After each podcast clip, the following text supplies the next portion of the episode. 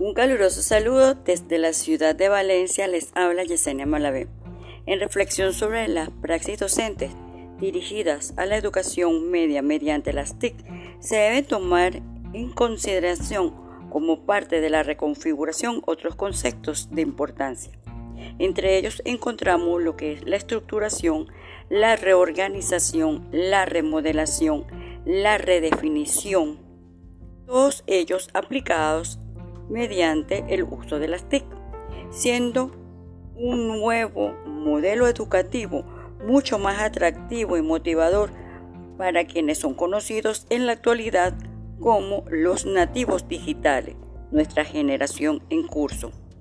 Esto coloca a los docentes e instituciones ante un reto de enfrentar los avances tecnológicos, haciendo incorporar consciente y planificadamente las diferentes estrategias tecnológicas. Este impacto de la tecnología en la educación exige y motiva a evaluar los procesos académicos basados en estas herramientas. En mi opinión, la praxis docente debe estar enfocada, en primer lugar, a identificar las tendencias actuales en el uso de las redes en sí en toda la web. Determinar los factores de efectividad en los logros o alcance de dichas metas propuestas.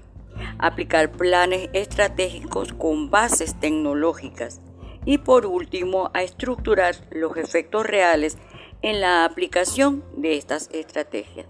Todo ello apoyado en el proceso de enseñanza con materiales y recursos virtuales como son las aulas online.